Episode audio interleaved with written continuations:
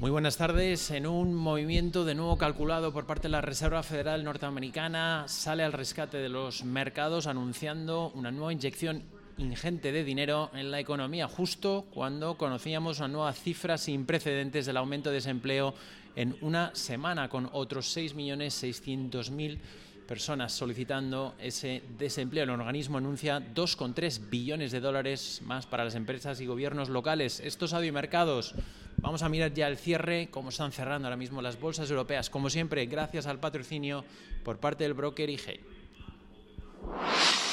Potencia sus inversiones con los nuevos Turbo 24 el primer turbo cotizado 24 horas de lunes a viernes creado por IG. Elige su apalancamiento, gestione su riesgo y opere sin comisiones. Todo en las premiadas apps y plataforma de IG. Opere Turbo 24 con IG, un proveedor líder del trading online. Busque IG Turbo 24 para saber más. Los Turbo Warrants son instrumentos financieros complejos y su capital está en riesgo. Puede sufrir pérdidas rápidamente.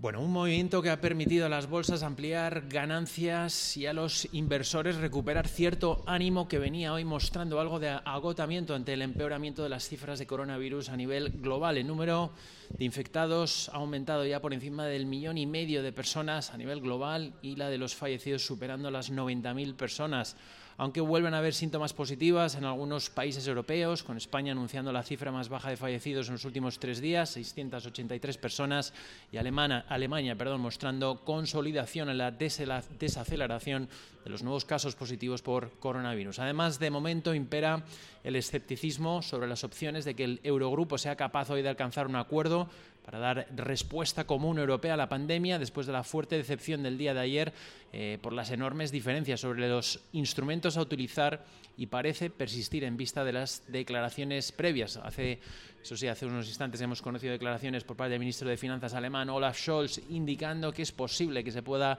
hoy alcanzar un acuerdo. Veremos en cualquier caso, se habría retrasado en una hora, en media hora se va a celebrar, se va a reanudar de nuevo esa conferencia online por parte de los ministros de Finanzas del Eurogrupo. Estaremos, por supuesto, muy pendientes en directo desde Audio Mercados. Mientras tanto, el ministro de Finanzas de Italia, Gualteri, insiste en pedir una respuesta ambiciosa que incluya emitir deuda conjunta por parte de los países o también la respuesta del presidente de España, Pedro Sánchez, advirtiendo de que el futuro mismo de la Unión Europea está en juego. El ministro de Austria ha vuelto a reforzar la dura oposición de los países del norte. Insisten en que no pueden aceptar la mutualización de la deuda, los llamados coronabonos, y que el mecanismo adecuado es el fondo de rescate.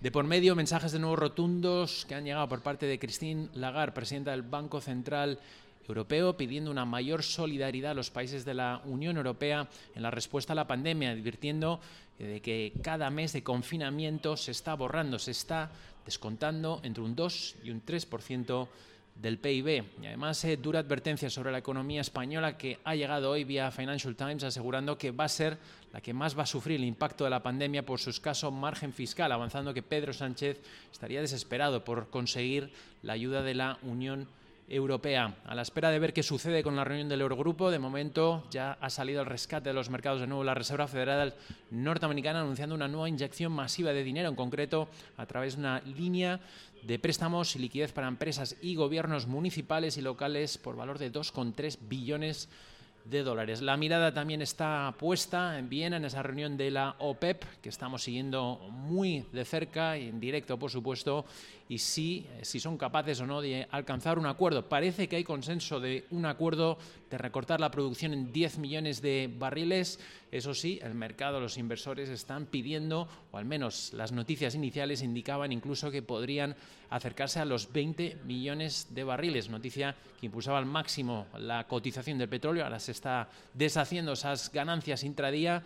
Veremos lo que ocurre. Todavía continúa esa reunión siguen diciendo que se sigue debatiendo tanto el tamaño de los recortes como la duración de las mismas.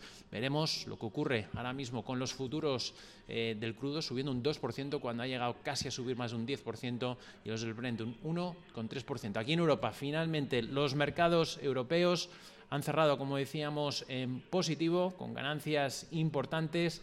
Eh, como es el caso eh, de la plaza del DAX de Frankfurt, 2,2% de ganancias, ha cerrado unos 10.564 puntos. París, un 1,4% de ganancias, ha cerrado unos 4.506 puntos.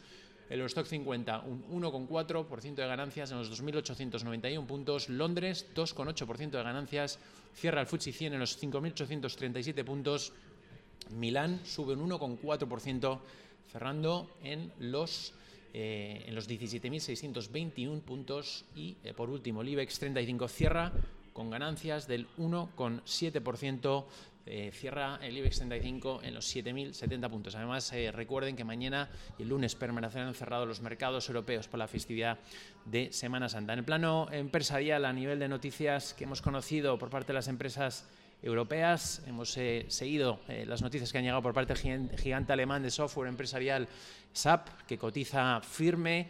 Eh, el anuncio de un recorte de sus previsiones debido a que las empresas han decidido retrasar inversiones y nuevos proyectos debido a la crisis por la pandemia del coronavirus. Airbus también hoy ha, sufrido bastante volatilidad intradía después de cifrar en un tercio el recorte de su producción para adaptarse a la nueva realidad provocada en el sector aéreo por la crisis del coronavirus. También las rebajas en los precios del petróleo provocadas en los últimos desplomes bursátiles en las referencias del petróleo han sido aprovechadas por parte de Arabia Saudí a través de su fondo soberano donde ha adquirido participaciones por importe total de unos mil millones de dólares en cuatro de las principales petroleras europeas, Royal Dutch Shell, Total, Eni y Equinor. También aquí en España hemos conocido que el Banco Sabadell no pagará dividendos este año, siguiendo la recomendación del Banco Central Europeo. Por nuestra parte de Estadio Mercados, seguimos en directos con esta sesión de Trading Wall Street muy pendientes. Dos focos claros. Tenemos el Eurogrupo, que va a comenzar en los próximos 20 minutos. Veremos si la zona euro es capaz de sacar adelante una respuesta común europea, pero también de la OPEP. Veremos si son capaces de consensuar un recorte de producción por encima de los 10 millones de barriles, que es lo que espera los inversores en estos instantes. Por supuesto, seguiremos muy de cerca las cifras eh, de coronavirus que irán siendo publicadas